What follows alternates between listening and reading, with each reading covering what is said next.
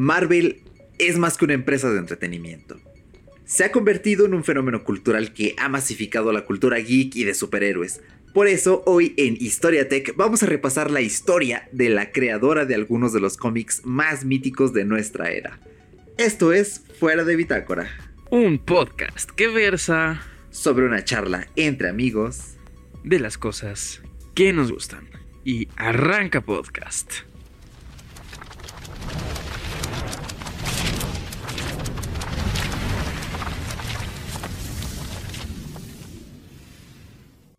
¿Qué tal podcast? escucha bonito? Espero que estés de maravilla en otra semanita más con pues tu podcast favorito fuera de Bitácora. Y pues ya sabes que es un gusto estar otra vez aquí detrás de tus auriculares, detrás de esas bocinas, de donde quiera que nos estés escuchando este momento. Y como siempre estoy aquí con Eric Soto, un host impresionante de fuera de Bitácora. ¿Cómo estás, hermanito? Pues excelente, muchísimas gracias. Mira, aquí está muy curioso. Ahí por si nos escuchan los chicos de Blair que estuvieron la semana pasada. Ahora sí ya me preguntó Paco cómo estoy. Entonces, para que no se preocupen, eh, que nadie me pregunta cómo estoy en el podcast. Si no han escuchado el episodio anterior de la semana pasada, escúchenlo ya que fue bastante bueno. Y sobre todo me siento muy contento de estar una noche más compartiendo este espacio en el cual vamos a hablar de un fenómeno cultural más que nada. Pero ¿cómo te encuentras el día de hoy, Paquito? Fíjate que sí fue un dato curioso que sí se me había ido de completamente de las manos o probablemente de la mente, porque no hablo con las manos, tío. Entonces, pues sí. Em, pues sí, muy, muy contento en otra semanita aquí en Fuera de Bitácora. Y tenemos un tema bastante interesante porque así es, señores, otra vez estamos en Historia Tech, uno de los, pues esta pequeña serie que estamos realizando de una serie de episodios con historias de, de importantes o interesantes compañías referentes al mundo tech. Y pues creo que la de esta semana es interesante porque tiene matices interesantes y pues tiene datos curiosos. Entonces se va a poner bueno, se va a poner bueno. Exactamente, este es el episodio número 5 de esta tira, bueno, yo iba a decir, este episodio número 5 de esta tira de episodios, bueno, es el episodio número 5 de esta historia geek que estamos recopilando, así que vamos a escuchar un poquito acerca de cómo se fundó Marvel.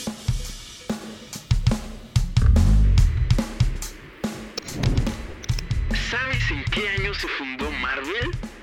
Nada más y nada menos que en el año 1939 de la mano de Martin Goodman.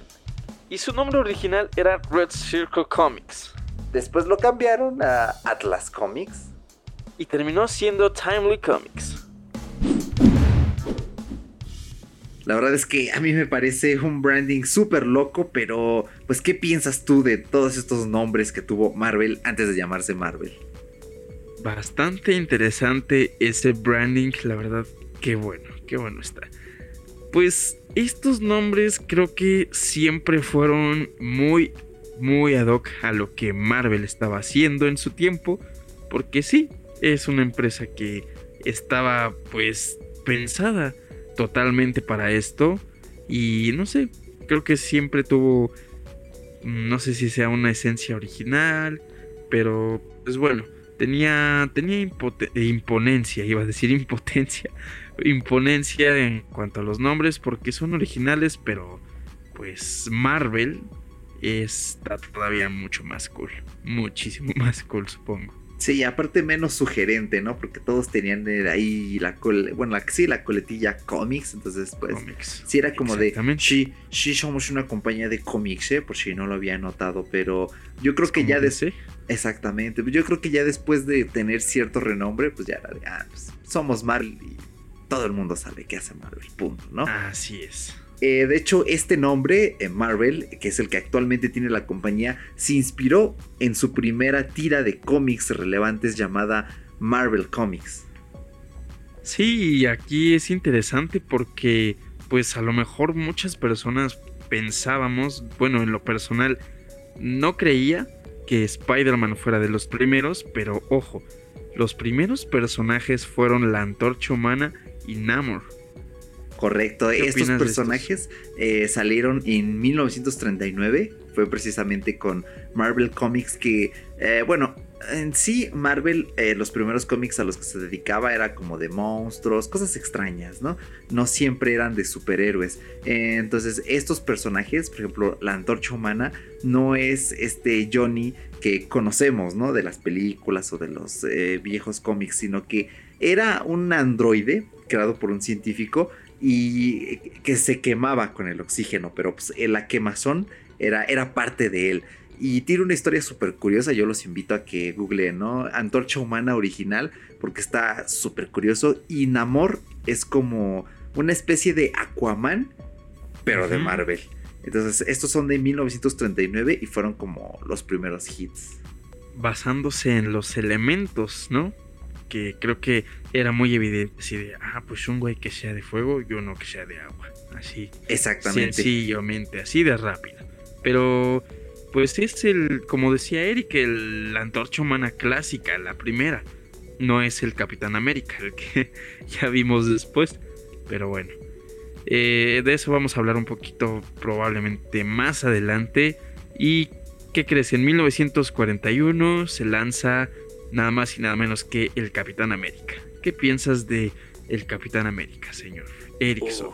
pues eh, la verdad es que Capitán América fue em, una de las bases, ¿no? De lo que conocimos en el cine como el universo de Marvel. Y es muy curioso porque no sé si llegaste a ver los enlaces que te mandé, pero el primer cómic salió en 1941. Este no fue creado por Stan Lee, de hecho lo escribió Joe Simon y fue ilustrado por Jack Kirby. Y bueno, el año es súper importante porque era obviamente la Segunda Guerra Mundial y en el primer número tenemos a varios soldados nazi, eh, se ve que están como en una instalación y está Capitán América con ese primer escudo que tenía esa forma como, como el logo del Necaxa, ¿no? Así, ese mismo logo. Pero eh, golpeando a Hitler. Ahí está Hitler, evidentemente. con su bigotito, el símbolo nazi. La verdad es que está súper genial. Y en la parte de abajo dice. Exactamente, y en la parte de abajo dice, además, el Capitán América y su joven aliado, Bucky. Entonces, eh, aquí no veíamos esta versión de Bucky eh, super darks, ¿no? Así bien gótico, callado que vemos en las películas, sino que era, era un chico, era, un soldado joven. Exactamente, y es muy curioso porque pues aquí vemos que Capitán América fungió más que nada como propaganda, propaganda norteamericana en medio de la Segunda Guerra Mundial. Sí, meramente sí, creo que la sátira siempre existe. De hecho, pues no sé, no tengo idea porque yo nunca leí estos cómics, la verdad, siendo muy honesto, pero creo que la historia, pues no es lo que vimos en el cine. Entonces, sí está remontada completamente en otra cosita pero sí, de aquí vemos al güey este de Red Skull también. Sí, es, es, el icónico personaje, pues más bien que personaje, el icónico enemigo del buen Capitán América. Exactamente, de hecho en Twitter vamos a colgar eh, la portada del primer cómic de Capitán América pueden buscar hashtag fuera de bitácora o en la descripción están los enlaces a nuestros Twitter y allí mismo vamos a andar posteando eh, estas imágenes porque no se las pueden perder. La verdad es que ver esto es bastante genial. Muy interesante. Después de la Segunda Guerra Mundial, la industria del cómic, ¿qué crees que? Como que no estaba funcionando, carnal. Como que estaba en depresión, estaba en pues ahí había unos pequeños problemitas, supongo. Sí, es normal. De hecho, en la década de los 50, Marvel publicaba pues más historias de monstruos, así estilo ciencia ficción. Yo creo que más tipo eh, The Thing. No sé si hayan visto esta película, creo que dirigida por eh, John Carpenter. Eh, es más o menos para que se den una idea. Si no han visto la película, pues véanla porque es bastante buena. Y de hecho, en la década de los años 60 fue cuando ya se libraron de toda esta como crisis y Marvel regresó con dos exitazos. Así es. Los Cuatro Fantásticos fueron el primero en noviembre de 1961. Y pues no sé, creo que los Cuatro Fantásticos tenían muchísimo pues protagonismo en este tiempo. Se basaron en pues prácticamente en habilidades inhumanas. Creo que el pensar así de, oye, es que estaría bien chido poder volar o poder hacer esto, hacerte invisible o así. Creo que son como muy... No sé, son poderes, supongo yo, que si, si a ti te dijeran, ¿qué, ¿qué superpoder te gustaría tener? Pues a mí me gustaría poder hacerme invisible. Creo que se basó a lo mejor en eso, que son poderes sencillos y creo que se lo podrían haber ocurrido a cualquiera, pero la historia es lo bueno. Exacto, de hecho, por ejemplo, em, es que es muy gracioso porque en aquellos tiempos normalmente lo que se hacía en los cómics era era pues plagiarse, ¿no? Eran tiempos más sencillos donde no habían regulaciones estrictas, ¿no? En derechos de autor, en de, ah, le puse una capa roja, lo voy a demandar y se demandaban entre sí los estudios, ¿no? E, eran, eran nada sutiles, pero a la vez como que no había problema. Entonces había eh, superhéroes que estaban plagiados, por ejemplo, em, el hombre elástico bueno, Mr. Fantástico, porque bueno, acá en México pues todos le conocemos como el hombre elástico, ¿no? No es este sí, Mr. Fantástico. Pues sí, en mis tiempos siempre ha sido así. Eh, él estaba basado en otro superhéroe que creo que se llamaba eh, Elastic Man o el, el, hombre de goma, algo así, que era un superhéroe de DC. la personalidad de ambos era distinta, pero el poder era el mismo. Y por ejemplo, Ah, esta Susan, eh, ahora sí que la chica invisible, ella sí era un concepto original. Hasta ese momento, como dices, no había, digamos, algún poder así que dijeras, uff, es, es, algo muy, muy original, ¿no? Sino que evidentemente está inspirada en la historia del hombre invisible, este cuento de terror. Pero pues es completamente original. Y el otro hitazo que también fue algo que eso sí fue original, fue Spider-Man.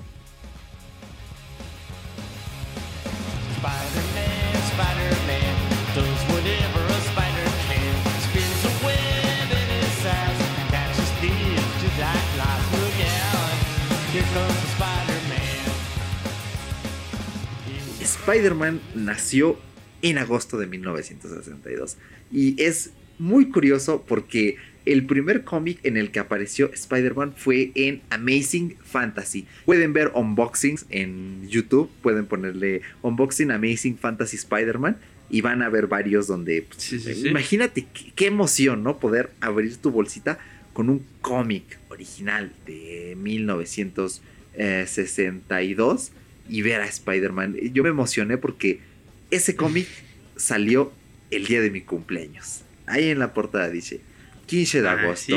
Y dije, wow, qué, qué, coincidencia, ¿no? Así como de, yo nací para amar al hombre araña. Entonces, eh, pues es un personaje al que no necesitamos darle tanto vuelo porque Hobbs es el superhéroe. Bueno, no sé, no sabría qué tanto más o menos que Superman, pero es el más conocido. Puede ser. Bueno, es que sí está, sí está muy a la par. De hecho, sí, creo que Superman sí viene siendo el icono de DC, ¿verdad? Sí, pero yo creo que depende más de la región, porque, o sea, eh, Superman sí es patriótico de Estados Unidos, ¿no? Por los colores, o sea, es más propaganda. Y aquí en México al menos, o sea, sí es muy conocido, nos gusta y todo, pero creo que no tiene el mismo impacto por lo mismo, ¿no? Y en cambio, Spider-Man es eh, pues más novedoso, ¿no? Es más famoso porque eh, lograron el cometido, aunque hayan pasado ya más de 50 años desde que lo estrenaron, porque en su momento pues mucha gente se identificó con él. O sea, ¿qué es Spider-Man? Y a la fecha nos seguimos identificando con él. O sea, es un chico mm, inexperto, novato, que no se ajusta a la sociedad. Exactamente. Y de repente empieza a lidiar con sus poderes y y es muy no sencillo. Sabe qué hacer y ya de repente dice, es que no sé por qué me está pasando esto y tiene situaciones que lo orillan a hacer diferentes cosas. Eso es lo que creo que básicamente es lo que pasa día a día, ¿no? O sea, un día puedes sentirte bien y crees que puedes hacer el comerte el mundo, vaya. Pero a la mera hora te pasó lo, esta cosa y de repente lo otro. Creo que está muy basado en la situación de un día a día, probablemente, porque la historia pues sí te das cuenta de que le pasan cosas buenas, pero de repente ya tiene problemas y bueno, sobra que el contar un poco la historia de este personaje, porque pues todo el mundo la conocemos, pero ahí cuando mencionaste lo de Superman, creo que incluso Superman está como representando completamente a Estados Unidos, porque pues es como el omnipotente, es como el más fuerte, nadie puede hacerle nada. Creo que representa muchísimo a pues a Estados Unidos, vaya. No sé si tú pienses eso mismo, Carmen. Sí, es ahora que lo dices es incluso, ¿no? Como un reflejo de del propio patriotismo, ¿no? De este orgullo estadounidense de sí, en efecto, inamovible, sí, un dios casi, casi. Es como casi una representación de la doctrina eh, Monroe, que era América para los americanos. Eh, había otra, pues de, ah, esta que, que sí, que precisamente decía que Estados Unidos era el pueblo elegido por Dios y todo eso. Entonces, muy interesante, ¿no? Que lo comentes porque no lo había pensado. Que en efecto es como la supremacía. Y volviendo un poquito a Spider-Man. Sí, de hecho sí. Este sí fue idea de Stan Lee y Steve Ditko. Yo creo que, bueno, el nombre de Stan Lee es escuchadísimo, pero el de Steve Ditko no tanto. Steve Ditko lo que hacía más era ser dibujante, un muy buen dibujante de cómics, hay que reconocérselo. Y de hecho había partes en las que Stan Lee y Steve Ditko, mm, digamos como que se peleaban porque alegaba cada uno, no, yo, yo creé este y tú lo dibujaste, no, no, no, yo lo escribí y tú lo dibujaste. Entonces, pues mucho ojo allí. La verdad es que para evitarnos de líos, pues hay que darles crédito a los dos, ¿no? Hay que reconocérselos porque a fin de cuentas hicieron algo maravilloso, hicieron arte gráfico y pues crearon personajes que forman parte de la cultura popular hoy en día. Exactamente. Ya en los años 70 hubo otra recesión en el mercado del cómic y pues Marvel incursionó en los temas del terror y la brujería. Creo que pues no estaba en el contexto de lo que estaban acostumbrados a hacer. Pero pues sin embargo creo que mm, como una compañía, como una, no sé, como alguna incorporación, no sé, algo así, tienes que adentrarte a hacer a veces cosas nuevas para ver qué puede suceder. Correcto. Sí, sobre todo porque pues eran tiempos difíciles, ¿no? Entonces, pues, ¿qué sucede cuando vives cosas así? Pues tienes que adaptarte, ¿no? Tienes que ver, oye, pues esto no está pegando tanto, vamos a intentar hacer esto otro y lo que dé mejor y que nos ayude a sobrevivir. Pues sí, exactamente algo nuevo y creo que siempre hay cabida para ello, ¿no? Digo, siempre y cuando no sean giros así argumental que digas, oye, esto no es lo que yo estaba acostumbrado a comprarte, pues mientras no pase eso, yo creo que, que va bien, ¿no? Pero pues ya la cosa fue mejorando en los años 80. De hecho, un dato curiosísimo es que tuvieron a Jim Shooter. Eh, Jim Shooter no es un hombre así tan conocidísimo, pero él fue editorial, eh, perdón, editor jefe de Marvel. Y lo que hizo fue que empezó a replantear, ¿no? Esos detalles de los derechos de autor. Justamente lo que comentaba hace un rato, ¿no? De que se peleaban, sabes que yo hice este, yo hice este otro.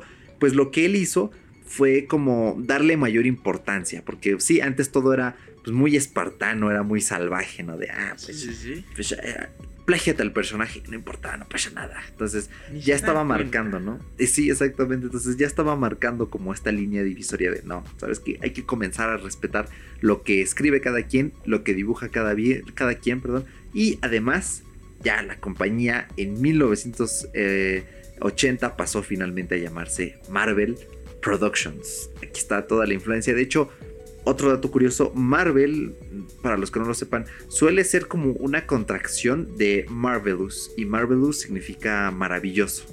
Entonces, eh, por oh, allí hay detallitos por si lo llegan a ver en otros lados, ¿no? Que no sea algo relacionado pues, a Marvel directamente, pues para que entiendan, ¿no? Que es, ah, es de Marvelous, de maravilloso. Es por ahí una jerguilla del lenguaje inglés que pues la verdad a nosotros como hispanohablantes pues no nos importa, ¿no? Y pues sí, no los culpo porque pues, no, no es nuestro idioma local. Y de hecho en 1981, pues ya conformada bajo este nombre, Marvel adquirió un estudio de animación que fue el que había creado a los Looney Tunes. Estos personajes que, que yo creo que todos amamos, que son súper infancia. A mí me encantan los Looney Tunes. Tiene años que no los veo, pero la verdad me gustan demasiado. Y por, para ese tiempo, pues ya era cuando comenzábamos a ver las que suelen nombrar nuestros papás o a veces nuestros abuelitos, las series animadas de televisión de superhéroes. Pero también habían otras como G.I. Joe, Transformer y también los Muppets, algunos Muppets, eh, los Muppet Babies. Eh, pues Marvel era la encargada de, de animarlos, ¿no? Entonces me parece súper loco todo este detalle. No manches, no, no me imaginé que, que pues tuviera que ver esta Marvelous detrás de todo esto. Sí, ¿eh? Y aquí adentrándonos ya un poquito en lo que fueron pues ya los años 90, pues aquí la empresa tuvo beneficios eh, pues en los comienzos de esta misma década. Porque pues se encontraba en un auge bastante pues bastante bueno en Estados Unidos, en Europa, pero sin embargo, Perlman fue acusado de malversación y durante pues bastante tiempo la compañía estuvo en diferentes litigios con varios cambios de, de propietarios y pues aquí hubo diferentes ¿cómo podría decir? diferentes problemas internos obviamente en la compañía. Y creo que aquí nos podemos meter también en la en los problemas de la distribución misma de pues todos los cómics y todo esto. Malas decisiones que Marvel sostuvo en los años 90 que fue lo que orilló a que esta pues esta crisis se avecinara. Eh, también aquí había artistas que pues ya habíamos mencionado ahí este creo que ah, no, mencionamos a Jim Lee ni a Todd, pero pues ahí tenemos a, Stanley, que estaban pues en esta, en esta etapa en la que no se aclaraba quién era el, artista principal de, la, de, de los dibujos, vaya. ¿Por qué? Pues porque aquí básicamente se estaban haciendo trabajos entre todos, por así decirlo, pero igual regresamos a la parte en donde se dijo, donde dijo Eric que pues yo hacía esto, que tú hacías lo otro, entonces sí había problemas. Y de hecho también si nos remontamos en esos tiempos, el contenido que estaba realizando Marvel pues no era de la mejor calidad, o sea, creo que empezó a salir pues contenido bastante raro Incluso creo que ahí fue muchísimo de la mano que existieran restricciones para los mismos creativos, los mismos guionistas y todo ello. Entonces creo que es parte principal o primordial de esta crisis que encontramos en el 90 en el mundo del cómic de Marvelous. Exacto, de hecho acaba de recalcar que mencionaste a Perlman, hace rato Perlman era como el CEO eh, de la compañía en los años 90 y él había insertado a Marvel en el mercado de valores, todo eso, entonces ya cuando lo demandaron, pues ya fue así como de, no, pues creen muchachos, ya el dinerito, eh, ya, está bailando, entonces eh, empezaron a tener problemas, comenzaron a vender las licencias para, bueno, sus licencias cinematográficas básicamente para sobrevivir. Y pues aquí ya comienza pues toda esa historia, toda esa parafernalia que todos conocemos, que nos han comentado muchas veces, ¿no? Que, ah, sí, ¿qué crees? Marvel vendió por unos 20 millones de dólares a los derechos de Spider-Man y después eh, las películas generaron mucho más dinero que eso. O sea, si Marvel hubiera hecho esas películas, la hubiera librado. Pero pues, claro, en ese momento dices, oye, pues ya no tengo dinero. ¿Cómo quieres que haga una película y que me arriesgue, no? Encima, ¿qué tal que no la hice bien?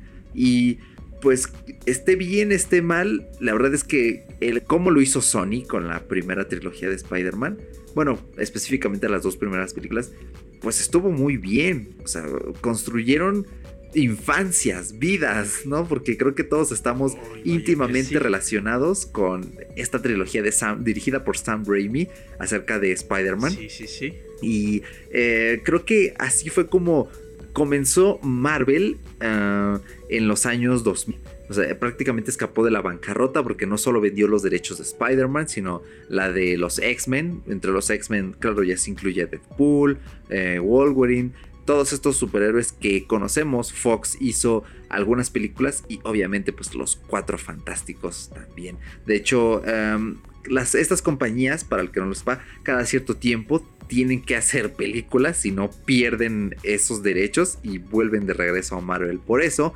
en 2015 vimos que hubo una película malísima de los Cuatro Fantásticos, pero es que solo la hicieron para conservar los derechos. O sea, Fox era como de, ah, ya, ya, ya pasó tiempo, auxilio, auxilio, auxilio. Necesitamos hacerlo ya. Exacto, lo hicieron. Con presión. Exactamente, y pues, pues no, técnicamente ah, conservaron los derechos, pero pues eh, salió igual, ¿no? Porque no contaban con que Disney los iba a comprar otra vez y ¡ah! de nada sirvió, ¿no? No se dieron cuenta y ya tenían la rodilla en el cuello, tío. Pero pues como nadie recuerda la película del 2015, pues ah, ok, el legado de los cuatro fantásticos sigue, sigue allí. En la primera.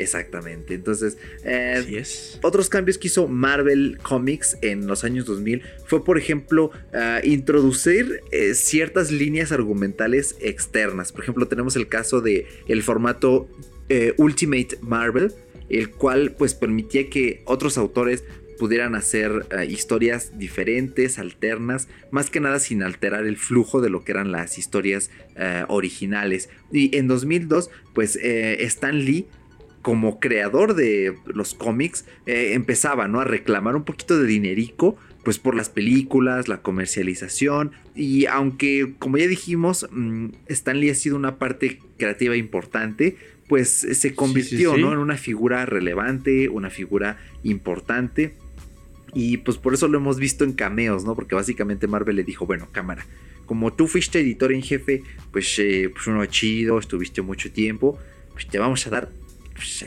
pues, que, que estés en la cabeza, ¿no? Que, que la gente te conozca. Y pues, así fue, o sea, lo vimos en cameos por todos lados. Este año fue, fueron sus últimos cameos, entonces pues ya. La verdad es que creo que todos salimos felices y contentos. Así es, fue pues parte esencial, ¿no? En 2009 Disney finalmente, este monstruo del entretenimiento que construyó infancias también, compró a Marvel por aproximadamente 4 mil millones de dolarucos. Es una No cantidad manches. grande, ¿eh? De hecho, mm, hay medios que dicen que fueron 4 mil millones, hay otros que Es que dicen no es que no. seguro, realmente es como un aproximado de lo que valía, ¿no? La compañía. Exactamente, pero la cantidad que más se repite son 4 mil millones. Que igual probablemente está errada, Sí, sí, sí. pero pues es, es como la que podemos hacer referencia. Y pues ya lo estuvimos comentando mucho el podcast de la semana pasada con los chicos de Bel Air. Sí, todo lleva a Marvel de vuelta. Ah, Disney, Disney, Disney. Se volvió una constante en el discurso. Y la verdad es que no me parece extraño. Es una, son, son tiempos oscuros, son tiempos monopólicos. Pero pues así fue. Y de hecho, Disney ya llevaba echándole ojito a Marvel. Porque eh, en los años 80. eh, Marvel vendió eh, todo su catálogo de producciones televisivas de series animadas a Saban Entertainment, que era una, sí, era una distribuidora.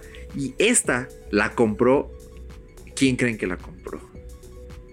Redobles, por favor, señor. Pues nada más y nada menos que Disney en el año 2001. Entonces ya por ahí iba, iba echándoles ojito, ¿eh? les iba siguiendo el paso. Y de hecho no sé qué tanto te guste la película de Iron Man, pero esta salió en 2008.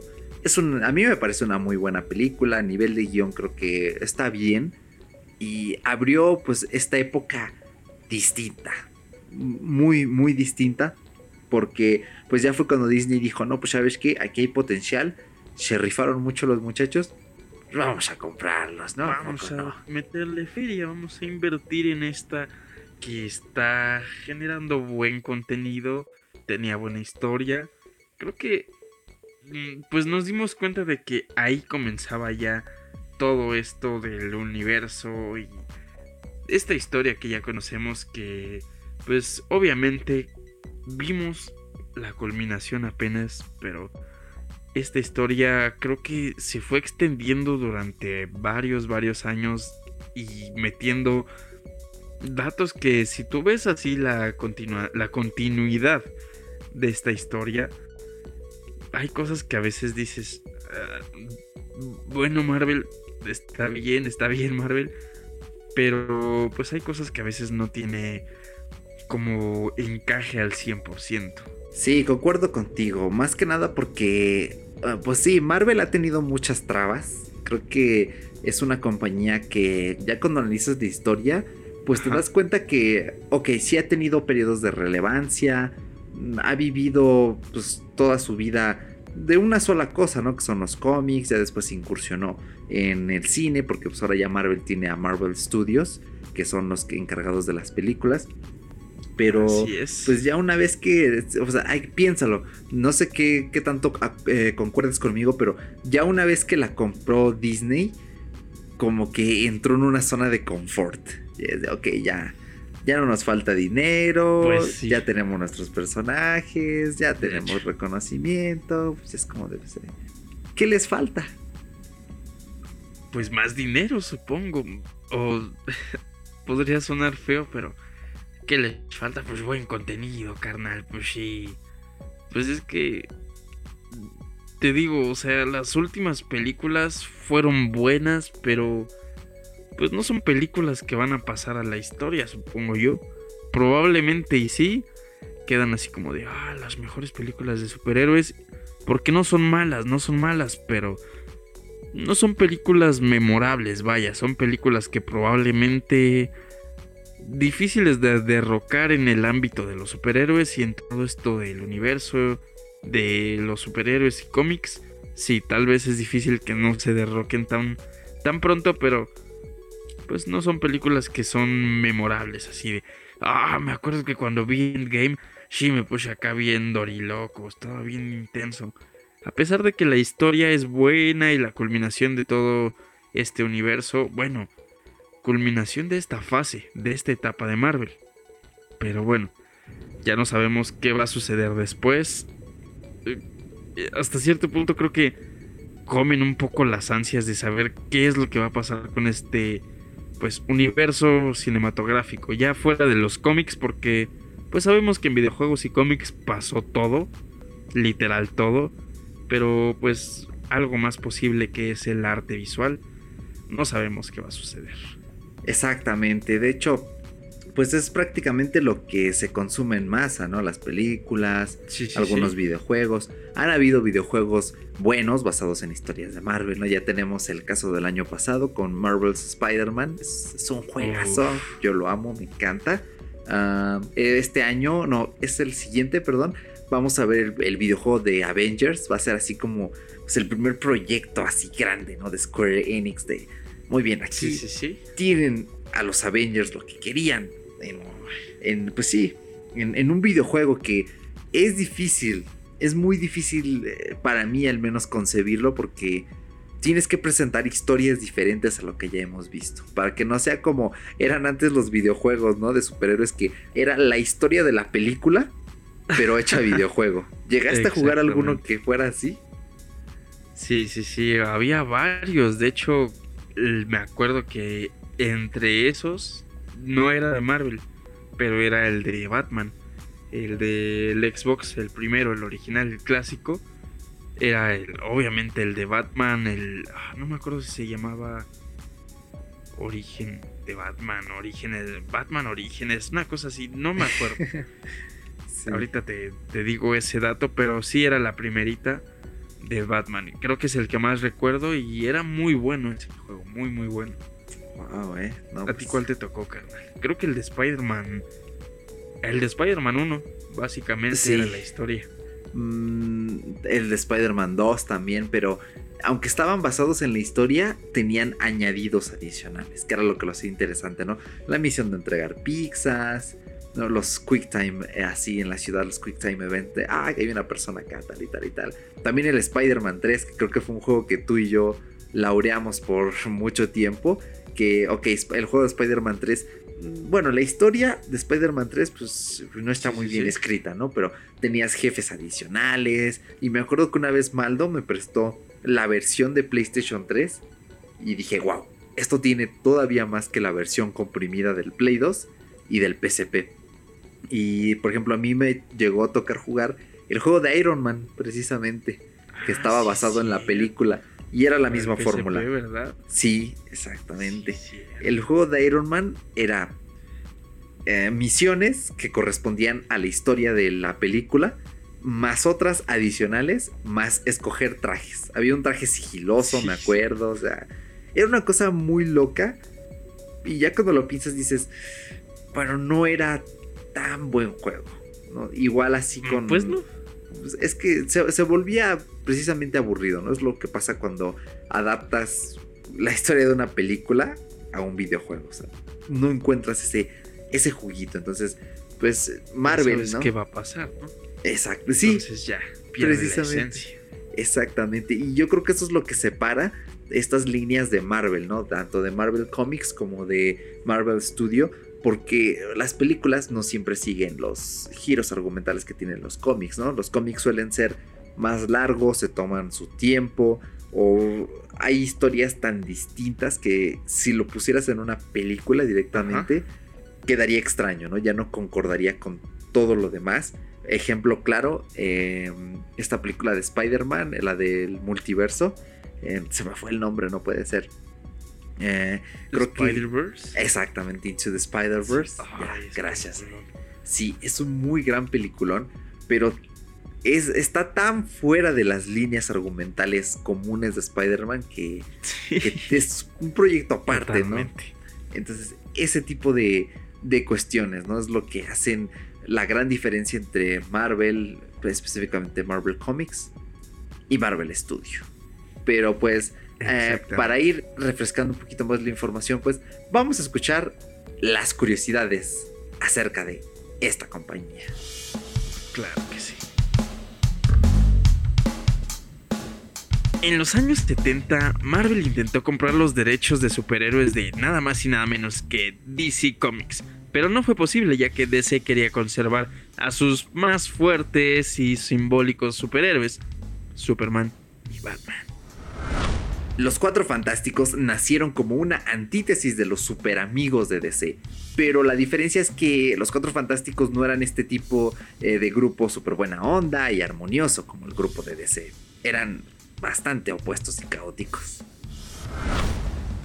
Stanley... Mm, me duele decir este dato porque muchos se van a desilusionar.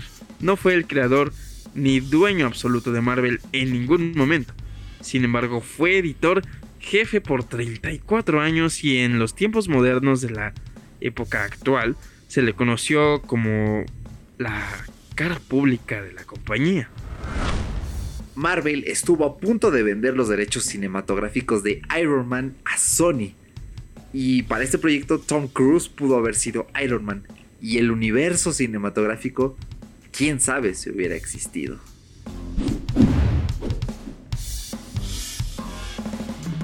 Así que, ¿qué te pareció esta historia de Marvel, Paquito? Bastante interesante. Creo que siempre en las historias hay como piedritas en el camino. Donde pues a veces la compañía se tropezó un poquito. Y no precisamente por factores internos. Bueno, ya después vimos que sí. En los años 90. Pero al principio pues nos dimos cuenta de que fue más por la situación, ¿no? Las circunstancias de pues el mundo real, lo que estaba sufriendo Estados Unidos, la guerra mundial y todo esto. Pero pues Marvel no desaprovechó la oportunidad, hizo una sátira de esto mismo y que crees que salió un icono, el Capitán América. Entonces, creo que queda como lección aprovecharse tal vez de la situación o circunstancia que estás viviendo o está en tu entorno y todo esto para crear algo. No sé, a lo mejor un, un poema, una canción, un personaje o incluso un cómic. Así a lo loco dices, no, pues mira, ¿sabes qué? Se lo vendo a Marvel así por la situación económica de los Méxicos, ¿no? Ándale, estaría bueno. sí, sí, es muy curioso. Aquí tengo el dato ya así rápidamente de lo que les de lo que decía de, de Batman. Se llama Batman Begins, así se llamaba la primera película y así se llamaba el juego también de, mm, de Xbox, el clásico. Sí, basado, ¿no? En la película de Christopher Nolan. ¿De qué año es, eh? ¿Tienes el dato de qué año es? No tengo el dato, déjame ver aquí rápidamente. Pero ¿qué me ibas a decir ahorita tú, carnal, de... Lo que me ha parecido muy curioso es que Marvel, eh, bueno, exceptuando los años 70 y los años 90, con su historia demuestra que si te sabes colocar en el momento y en el lugar adecuado, puedes aprovechar la situación. Justamente como lo que acabas de comentar. Pero pues, eh, por ejemplo, el nacimiento de Capitán América, ya bien dijiste cómo se acomodaron con Disney, cómo han logrado tener tanta relevancia que son un fenómeno cultural, son un fenómeno en el que tus abuelitos conocen un superhéroe de Marvel, tus papás conocen un superhéroe de Marvel, tú conoces mínimo un superhéroe de Marvel, tus, bueno, tal vez la siguiente generación, ya sean primos, sobrinos, conocen un superhéroe de Marvel, entonces es eh, súper interesante porque, ok, DC eh, es como, no todo lo opuesto, pero es muy diferente, ¿no? En el sentido de que mm, son historias distintas, no se venden igual, las películas no todas, mm, digamos, tienen el mismo éxito, la misma relevancia, pero, por ejemplo, no nos tocó vivir esa época en la que sí tenían más presencia de ¿no? Con los super amigos, la Liga de la Justicia. Mi madre suele recordar mucho ese tipo de superhéroes, entonces me llama muchísimo la atención, ¿no? Cómo, cómo cambian los tiempos, cómo Marvel se inserta en nuestras vidas y cómo pues, DC lucha por, por no dejar de hacerlo. Pero pues ya cuando llegue la historia de DC, ya ahí andaremos viendo a ver. Ahora, sí que andaremos viendo a ver qué tal. sí, va a ser interesante ver que esta empresa que tuvo pues su auge en los cómics en caricaturas también. Y en videojuegos, bueno, hemos visto juegos interesantes que pues en su mayoría han sido de Batman. De hecho, los últimos juegos fueron bastante buenos. Mm, creo que los conoces, ¿no, carnal? Los de Batman Arkham Origins, Arkham City. Sí, sí, sí. Tuve el privilegio de jugar este Arkham Knight y me pareció un juego bastante bueno. Tiene una jugabilidad bastante buena, pero bueno, ya estaremos hablando de los videojuegos de, DC, pues en su respectivo podcast. Ahí pues ya nos aventamos el spoiler de que va a ver de DC Comics. Y te doy rápidamente el dato de la película de Batman Begins. Es una película, como pues habías dicho, de Christopher Nolan en el año 2005. No manches. Sí, el videojuego ya también ya busqué la fecha y es del mismo año no recuerdo. O sea, tú ves la película y dices, no, no, la siento como que sea del 2005. no, eh, o sea, está como muy contemporánea. Creo que eso sí le da un poco de ambiente a la, a la temporada, bueno, a la época en la que estamos. Que no te das cuenta probablemente, pues a lo mejor en, en la vestimenta, si tú quieres, en los modelos de los autos que hay si te das cuenta, pero así el, el resto, pues ni siquiera te das así como una idea, ¿no? Supongo yo.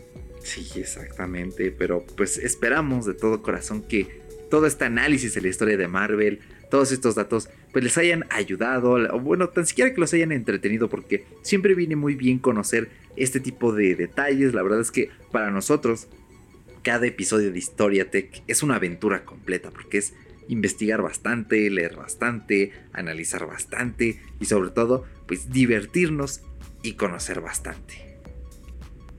Exactamente, y como siempre nos llevamos una pues pequeña enseñanza supongo yo. Por ejemplo, pues lo que decíamos, aprovechar las eh, se me lengua la traba, aprovechar las circunstancias, ¿no? De tu entorno, de lo que te está sucediendo a ti y en vez de pues ponerte a llorar, sentarte y decir, ah, ¿qué voy a hacer? Mejor ponerte creativo, pensar las cosas y voltear la tortilla, así como decimos en México. voltear la tortilla y si te pasó algo, eh, algo malo, convertirlo en algo que te beneficie. Probablemente si es que hay posibilidad, hay que ser muy creativo. Y pues, ¿qué es lo que hizo Marvel? Se puso creativo, simbolizó, creo que a, el Superman de, de Marvel, que sería el, pues el Capitán América. Que ya habíamos visto pues hicimos una pequeña comparación ahí con DC Comics de Superman y Estados Unidos. Pues aquí es el Capitán América probablemente, aunque pues completamente diferente en, en DC Comics es como un dios y acá, pero pues aquí es como pues representado de una forma humanamente más posible, pero sin embargo sigue siendo símbolo completamente. Pero bueno, se convirtió en icono y está muy bueno este, este Capitán América o lo que fue de ese Capitán América. Exactamente, así que pues con estos detalles nos despedimos, la verdad es que ha sido un placer. Y si llegaste a este punto del podcast, pues agradecerte porque ha sido una charla bastante interesante, ya en este punto más o menos llevamos unos 46, 47 minutos, casi los 50 minutos, entonces mil gracias por permitirnos acompañarte todo este rato. Así es, agradecerte como siempre, pues esa atención y pues que dediques ese tiempo tu podcast favorito fuera de Bitácora, que es un gusto estar detrás de esos auriculares, bocinas o de donde quiera que nos estés escuchando cada semanita.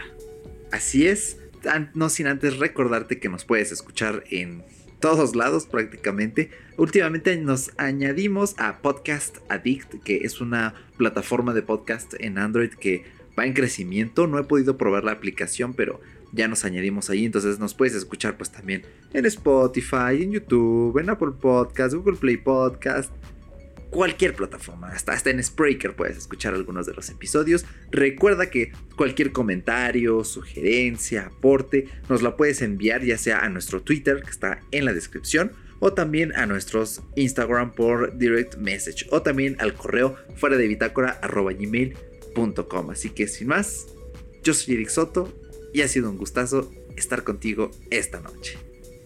Así es, yo soy Paco Luna y pues muchísimas gracias a ti carnal y a ti podcast escucha y sabes que siempre te mandamos un cordial abrazo y un saludo. Muchas gracias y ya nada queda fuera, de, Bitácora. Quién sabe si haya quedado sincronizado, pero bueno, ahí está. Y mira, fíjate que dije esta noche pero quién sabe a qué hora lo esté escuchando el podcast. Escucha, ¿eh? Puede ser en la noche, en el día. Bueno, como estamos grabando esto en la noche, pues para ti son buenas noches, carnal, ¿eh? Tan siquiera. Exactamente, para ti también, carnal. Pero ¿qué tal si hay alguien que está en el espacio escuchando fuera de bitácora y no sabe qué hora es? Ahí, ¿qué le dirías? Mm, no, pues es que en el espacio eh, no hay tiempo, carnal, ni noche ni día. Exactamente. Entonces sería... Y que tengas una buena existencia. Porque pues al menos está existiendo, ¿no? Físicamente en un espacio, en el tiempo. Sí. Pues sí, prácticamente. Creo que no, no encuentro fallas en tu lógica.